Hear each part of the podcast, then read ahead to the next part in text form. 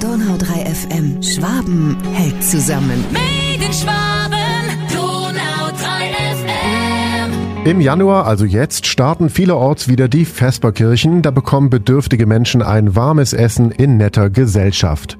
Bei uns in der Region gibt's jeden Januar Vesperkirchen von Göppingen und Gingen über Heidenheim bis Weingarten und auch in Ulm.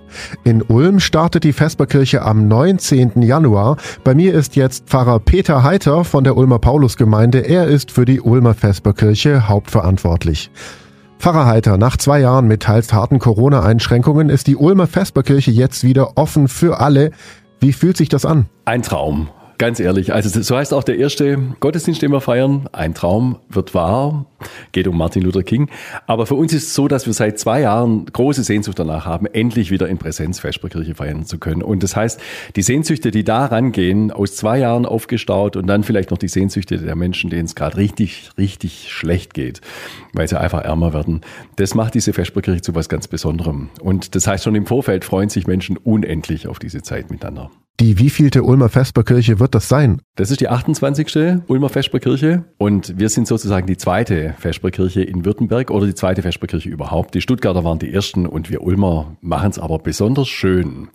Äh, haben das auch von der Gerlinde Kretschmann gesagt bekommen, Landesmutter, eine der schönsten Vesperkirchen ist die Ulmer Vesperkirche. Und jetzt was, wann, wo, wie läuft es dieses Jahr konkret ab? Ab dem 19. Januar haben wir täglich bis zum 15. Februar ab circa 11.30 Uhr einen warmen Mittagstisch für alle Menschen, die bei uns essen wollen. Und das geht bis 15 Uhr. 15 Uhr ist dann ein Abschluss mit Wort und Musik auf den Weg. Und alle, die kommen wollen, sind herzlich eingeladen. Vor allem sind natürlich Menschen eingeladen, die bedürftig sind und die sehr einsam sind. Vielleicht auch die, diese psychische Notlage, die wir jetzt gerade haben, durch ganz viele Krisen nicht mehr aushalten und einfach unter Menschen sein wollen in warmer Atmosphäre. Wir geben Menschen auch was mit. Wir haben Vespertüten, die man mitnehmen kann. Und wenn man was zu befürchten ist, die Kirche vielleicht mal zumachen müssen, weil es, weil es ein zu hoher Andrang ist, dann kriegen die Menschen auf jeden Fall was mit in die Hand, was sie mit nach Hause nehmen können.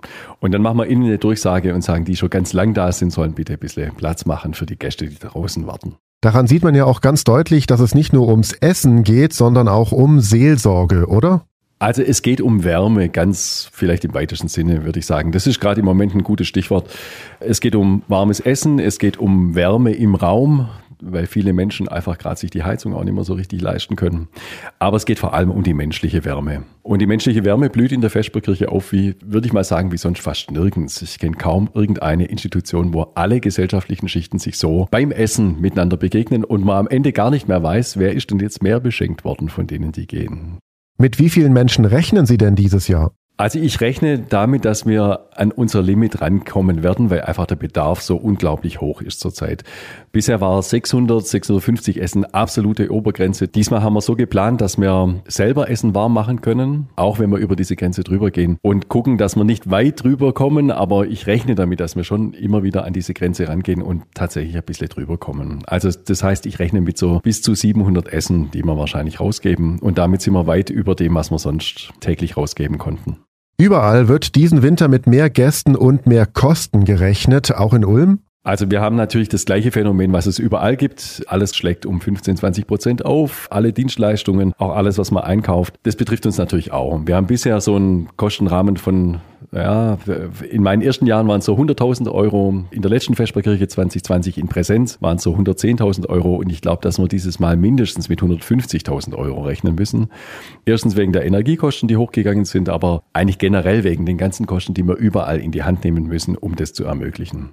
Die Vesperkirche in der Ulmer Pauluskirche kostet ja auch eine Menge Geld. Von 150.000 Euro ist die Rede. Das ist so, diese 150.000 Euro, die wir da in die Hand nehmen, die finanzieren sich tatsächlich nur aus Spendenmitteln. Wir haben im Hintergrund sehr viel, was die Landeskirche und auch was die Ulmer Gesamtkirchengemeinde bereitlegt an Fixkosten, an Personalkosten, an Kosten, die den Raum betreffen, fast nochmal in der gleichen Größenordnung. Das ist alles Kirche und da ist auch viel über Kirchensteuer finanziert. Aber diese Ausgaben, die wir da haben in dem Vesperkirchenzeitraum, dieser eine Monat, das sind tatsächlich Spendenmittel, die wir da brauchen. Okay, das ist eine ganze Menge Geld. 150.000 Euro ist ein großer Batzen. Wir denken aber, dass sich das rumsprechen wird und dass wir auch Spender finden. Die Ulmer Gesellschaft unterstützt uns ganz stark, nicht nur durch Mithilfe, das war ja auch vielen Aufrufen, auch durch die Presse, auch Donau 3 FM zu verdanken, dass wir sehr viele Helferinnen und Helfer gefunden haben im Sommer. Und jetzt brauchen wir vor allem die Hilfe in finanzieller Hinsicht und ich bin zuversichtlich, dass wir da auch noch Menschen finden, die uns noch unterstützen. Apropos Unterstützung, im Sommer wurden händeringend Ehrenamtliche gesucht, die mit anpacken und die Folge war eine Welle der Hilfsbereitschaft. Rund 250 Menschen packen dieses Jahr in der Ulmer Vesperkirche ehrenamtlich mit an, so viele, dass sogar ein Aufnahmestopp nötig war. Es gibt kaum ein kirchliches Projekt, wo man sagen kann, so schnell kommen die ehrenamtlichen Mitarbeiter.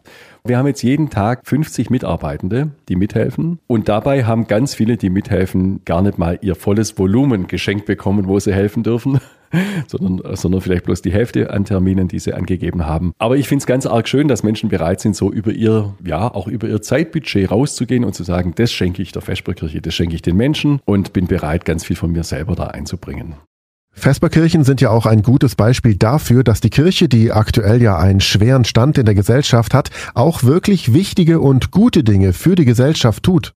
Wenn wir von Abendmahl reden, reden wir ja ganz oft von diesem kleinen Kreis, der sich da vorne trifft, wo man so eine kleine Hostie in die Hand nimmt und so ein bisschen Traubensaft. Aber die Urkirche hat das Abendmahl ganz anders gefeiert. Die hat das Abendmahl so gefeiert, dass man ein richtiges Mahl miteinander gefeiert hat und dass man Zeit und Gemeinschaft unter dem segnenden Christus miteinander geteilt hat. Und genau das tun wir in der Pauluskirche während der Vesperkirche. Sättigung an Leib und Seele, menschliche Wärme miteinander teilen. Das ist, glaube ich, ganz im Sinn unseres Herrn Jesus Christus. Und da tun wir vielleicht das, was uns als Kirche eigentlich ausmacht. Und die Vesperkirche, die beginnt ja am Abend davor natürlich auch mit einem Gottesdienst. 18. Januar, 18 Uhr, findet der Auftaktgottesdienst statt, ökumenisch gefeiert. Und die letzten Jahre war das immer ein ganz besonderer Moment, weil man da so die Vesperkirche in die Mitte nimmt und auch nochmal darum bittet, dass es eine segensreiche Aktion für ganz viele wird. Vielen Dank, Pfarrer Peter Heiter von der Ulmer Paulusgemeinde. Eine ganz herzliche Einladung an alle, die vielleicht Probleme haben, sich die Stromrechnung leisten zu können oder die Schwierigkeiten haben beim Einkauf und immer wieder gucken müssen. Kommt bei uns vorbei, wir sind für euch da. Ihr kriegt bei uns eine sehr würdige Mahlzeit in schönem Ambiente, schön geschmückte Tische mit weißem Tischdecken. Ihr werdet bedient sogar bei uns, das ist das Neue dieser Vesperkirche. Der Gast ist richtig König. Und herzliche Einladung an alle, die wollen und sich das nur mal anschauen wollen, vorbeizukommen und vielleicht uns auch finanziell ein bisschen zu unterstützen. Vom 19. Januar bis zum 15. Februar 2023 ist also wieder die Ulmer Vesperkirche geöffnet.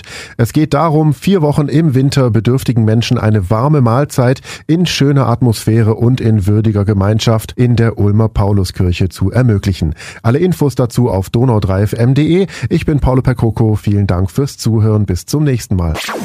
Donau 3 FM. Schwaben hält zusammen. Made in Schwaben.